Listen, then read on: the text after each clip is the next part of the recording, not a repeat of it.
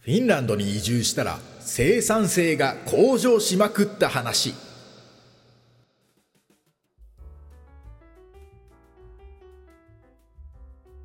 これもリアルなフィンランド通称コレフィン。 Radiotalk、Apple Podcast、Spotify でお聞きの皆さん moi フィンランドで芸人をしております。現高木です。ということで今回は、まあ、少々ライフハック的な内容になります。フィンランドに移住したら生産性が向上しまくった話。なんか釣りタイトルっぽいですね。なんかフィンランドに移住したら全てが解決するみたいなね。まあそんなことはありません。北欧に移り住んだら全てが解決するみたいな。そういうような魔法はないんですね。ただ、本当に実際に私はフィンランドに移住したら生産性が向上したので、そういうタイトルにしましたけど、魔法を紹介するようなエピソードではないことは先にお伝えしておきます。まあね、すべてのきっかけ、生産性がバーッと向上したなって思ったきっかけというのは、まあ、私がたまたまこうやってフィンランドに移り住むことになって、その上でいろいろ試行錯誤してる上で、あるビジョンを見つけたことがきっかけなんですね。それはもう何度も話してますけど、日本の笑いを北欧へと、こういうですね、目標、ビジョン、夢、野望というのを見つけたところから生産性が向上していったんですね。どういうことかっていうと、その目標ビジョンというのが自分にとっては絶対にこれだと、これをやりたい、これをやるべきだって思うものなので、その目標を軸に物事を考えるようになったんですね。ビジョンを軸に。このために、これをやるためには何すればいいかっていう考えになったんですよ。なので、まあ、生産性が向上しているということですね。で、先に、あの、じゃあ生産性向上させたい。なんか効率よくものをやりたいって思った時に、何が一番大事かって話を先にするんですけど、これはやっぱり、このビジョンとか目標とか指針とか夢野望とか、それなんですよ。それを本当に誰に何を言われても、本当にそうなんです。絶対そうなんです。これをやりたいんですって、自信を持って、なんか人に褒められるからとか、なんかその、こうやった方がいい風に見られるからとか、いろいろ思うことあると思うんですけど、そういうんじゃなくて、本当に自分の心に、本当にそれが自分でやりたいことだなって自分で鏡に向かって訴えかけた時に、鏡の向こうの自分が、そうですね、つって。自分と違う動きしだすみたいな、ちょっとホラーになっちゃいますけど、っていう風に思えるような、このビジョンを見つけること、目標を見つけることが一番重要なんですね。で、これが実は、一番重要なんですけど、一番難しいんですよ。何をやりたいとか、どうしたいとか、そういうの見つけるの。で、じゃあそれどうやったら見つけられるのって話ですけど、それはもう本当に難しいと思っていて、もう圧倒的に試行錯誤、これかこれかみたいな、これじゃないかっていうのを繰り返すしかないと思うんですよ。これって大変な作業なんですよ。その、なんでかっていうと、例えて言うなら、この筋脈から筋を掘り当てる作業みたいなことなんですよね。ビジョンとか見つけるっていうのは。つまり、筋脈ここら辺だって思っていろいろ掘ってるけど、何も出てこないわけじゃないですか。常になんかただの石がバーって出てくるだけで、延々それを繰り返すわけじゃないですか。で、ここかな、ここかなってっても、石、はい、結果としてはゼロですね。はい、ゼロ、ゼロ、ゼロ、ゼロみたいな。で、ガキーンって、金にぶつかった時、その時にやっと、きらびやかな金が出てくるわけで、それ以外のポイントに打ってるのは、その、何の意味もなさない感じがしちゃうんで、まあ、この、繰り返すのは辛いんですけど、でも、それは諦めないでほしいですね。それを見つけた後が、ものすごい破竹の勢いで変わっていきますから、その、これだと思えるよね、夢や望、目標、ビジョンをね、見つけていただきたい。でこれが重要なんですよ。なんでかっていうと、これが決まってないと、その具体的な努力ってできないんですよね。ローマ帝国の政治家、哲学者、詩人である、ルキウス・アンナウス・アンナエウス・セネカは言ったそうですよ。目指すべき港を知らなければ、順風なるものは存在しない。めちゃくちゃいい言葉ですよね。ここに行きたいんだ。この港に行きたいんだって思ってたら、思ってなかったら、船に乗ってこう大航海の中海にいても風はいろんなところが吹いてくるけどどの風に乗っていけばいいか分かんないですよねどこに行くか決まってないんだからそれが決まってないのに南に行こうとか東に行こうとか西に行こうとかって進んでても途中で何してるんだっけみたいな。何のために西に行ってるんだっけ何のために北に行ってるんだっけってことになりますから、目指すべき港をぜひ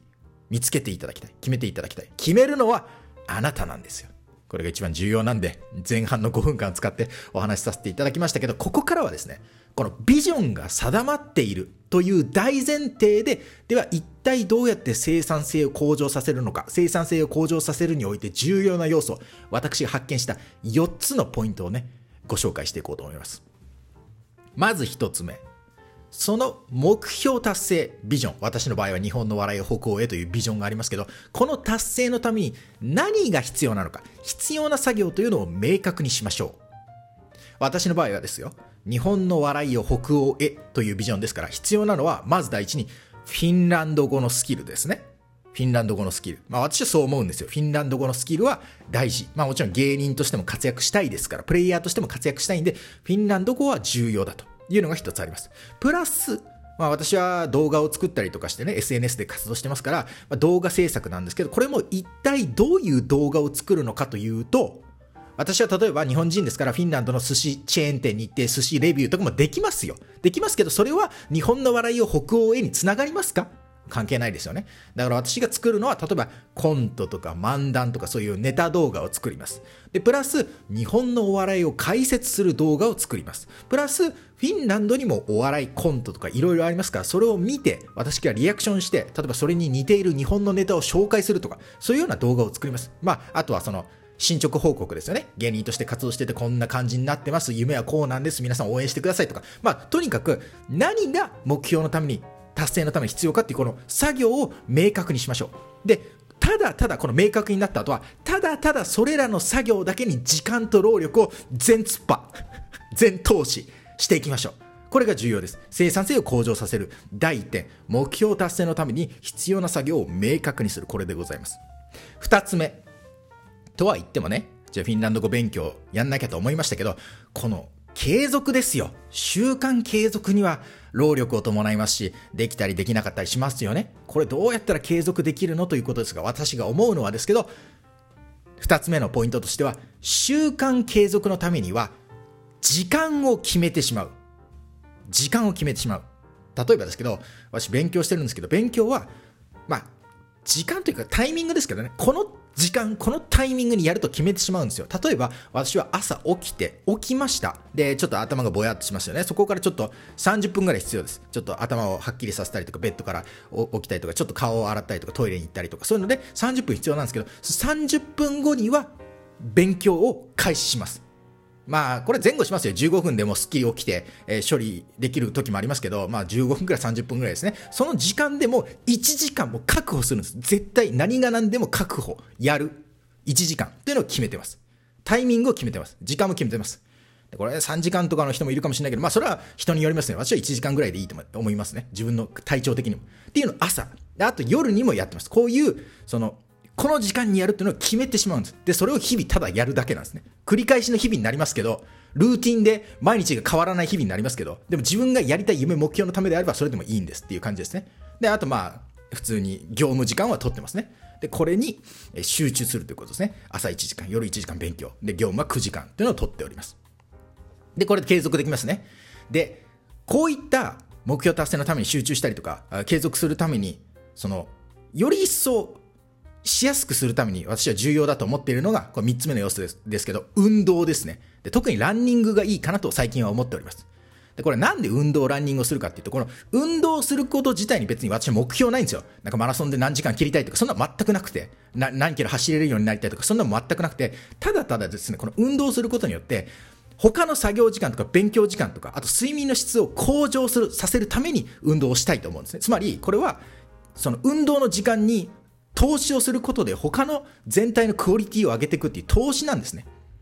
まあ、生産的、生産性向上のための投資。別に運動がしたいっていうよりは、運動によって得られる効果が欲しいということで、日々運動をしてます。で、あとね、なぜランニングがいいかって言ったかっていうとね、ランニングはおそらくですね、まあ、有酸素運動だったら何でもいいのかもしれないけど、そのランニングをし終わった後にですね、その、例えば、負の感情とか不安とかそういったものがね、洗い流される効果があると感じるんですよ。で、私はインターネットで活動してますからね、インターネットで SNS でいろいろやってたりすると、変なコメントも来るわけですよ。で、変なコメント来たら普通に人間ですから、なんだこの変なコメントはって 思うんですけど、それもですね、ランニングをした後は、まるで赤にまみれた体をシャワーで洗い流したかのようにですね、その負の感情っていうのが洗い流される。走ってる途中に体からポロポロポロってね、速度に追いつききれずにね、取れていくんですね。これはいいですね。なので、運動もいいと思います。運動が目的ではありません。運動による生産性の向上が目的でございます。で、3つ目。で、最後4つ目。これが最近気づいたことですけど、ポモドーロテクニックはおすすめ。ポモドーロテクニック。ライフハック系の情報を見てる人だったら知ってるかもしれませんけど、こういうものでございます。作業の仕方。これ時間で区切るんですね。25分間作業をします。これタイマーがあるんです。アプリとかがあって、タイマーがあります。25分作業をしたら、今度自動的に5分の休憩が与えられます。で、5分を休憩したらまた25分っていう感じで繰り返すんですが、4セットを行ったら、25分、5分、25分、5分、25分、5分、25分ってやったら、次は15分から30分の休憩となります。これの繰り返し。これが非常にいいんですよね。で、この、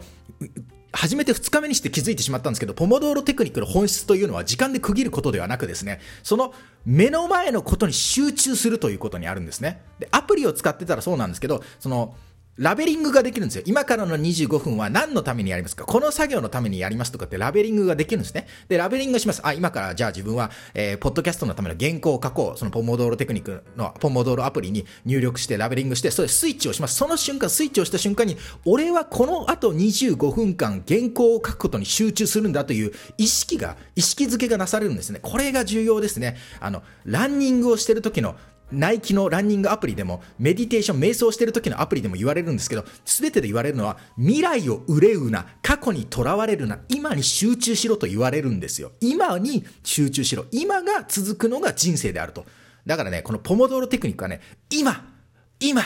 今っつってね、今に集中するっていうのがね、えー、できるところなんですよね。というので、非常におすすめでございます。4.5説明しました。あとでもう一つ、私の課題感で言うと、休養することがね、重要でございます。バーンアウトしてはしょうがないのでね。えー、まあ、これは課題感でございます。ということで、今回はフィンランドに移住したら生産性が向上しまくった話、その具体的な内容をお話しさせていただきました。また次回別のトークテーマでお会いしましょう。それでは、さようなら。もいもーい。頑張ってね